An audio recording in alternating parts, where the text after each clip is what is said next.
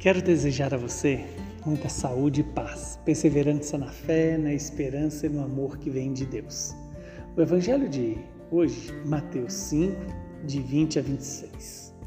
Naquele tempo disse Jesus aos seus discípulos: Se a vossa justiça não for maior do que a justiça dos mestres da lei e dos fariseus, vós não entrareis no reino dos céus. Vós ouvistes o que foi dito aos antigos: Não matarás. Quem matar será condenado pelo tribunal. Eu, porém, vos digo: todo aquele que se encoleriza com o seu irmão será réu em juízo. Quem disser ao seu irmão patife será condenado pelo tribunal. Quem chamar seu irmão de tolo será condenado ao fogo do inferno. Portanto, quando tu estiveres levando a tua oferta para o altar e ali te lembrares de que o teu irmão tem alguma coisa contra ti, deixa a tua oferta ali diante do altar e vai primeiro reconciliar-te com o teu irmão. Só então vai apresentar a tua oferta. Procura reconciliar-te com teu adversário enquanto caminha contigo para o tribunal. Senão, o adversário te entregará ao juiz, o juiz te entregará ao oficial de justiça e tu serás julgado na prisão. Em verdade eu te digo: dali não sairás enquanto não pagares o último centavo.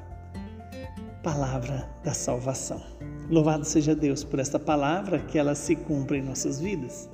Estamos diante de uma parte do Sermão da Montanha, onde Jesus nos alerta que se a nossa justiça não for maior do que a justiça dos mestres da lei e dos fariseus, nós não entraremos no reino dos céus.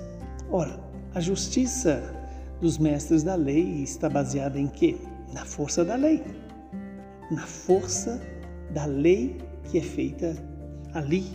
É, está, está a lei tanto de Deus quanto a lei dos homens.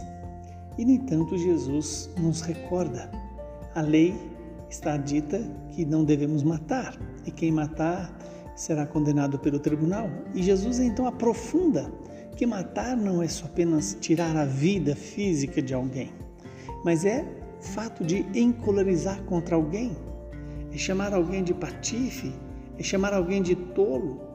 Esse será condenado ao fogo do inferno. Quer dizer, Jesus está nos alertando que a proposta de Deus não é apenas cumprir a lei, mas é amar, inclusive os inimigos. Amar o inimigo, humanamente falando, é impossível, mas pela graça de Deus, pela força da palavra, o Senhor pode gerar em nós um coração novo, guiado pelo Espírito, o Espírito Santo. Veja que Jesus nos alerta se vamos é, ofertar algo ao altar e ali nós nos lembramos que alguém tem alguma coisa contra nós, nós devemos deixar a oferta naquele lugar e primeiro reconciliar. Veja que a palavra não fala de você ter uma rixa contra seu irmão. É o seu irmão ter alguma coisa contra você. Que a oferta seja pautada, primeiro, pelo amor aos outros. Que não ofendamos, que não deixemos o outro magoado, triste conosco, mas se for necessário, pedir perdão. Por quê? Porque o perdão reata os laços de Deus conosco e entre nós e os irmãos.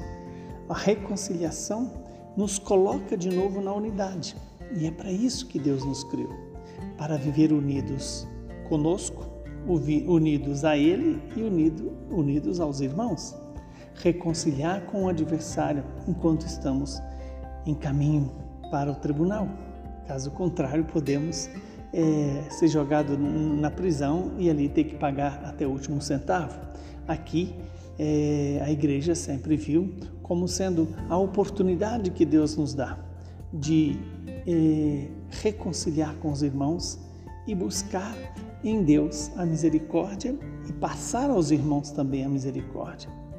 Que esta palavra nos ajude a rever se estamos sendo guiados pela justiça pautada no legalismo ou pela misericórdia que está expresso na cruz de Jesus, na ressurreição de Jesus.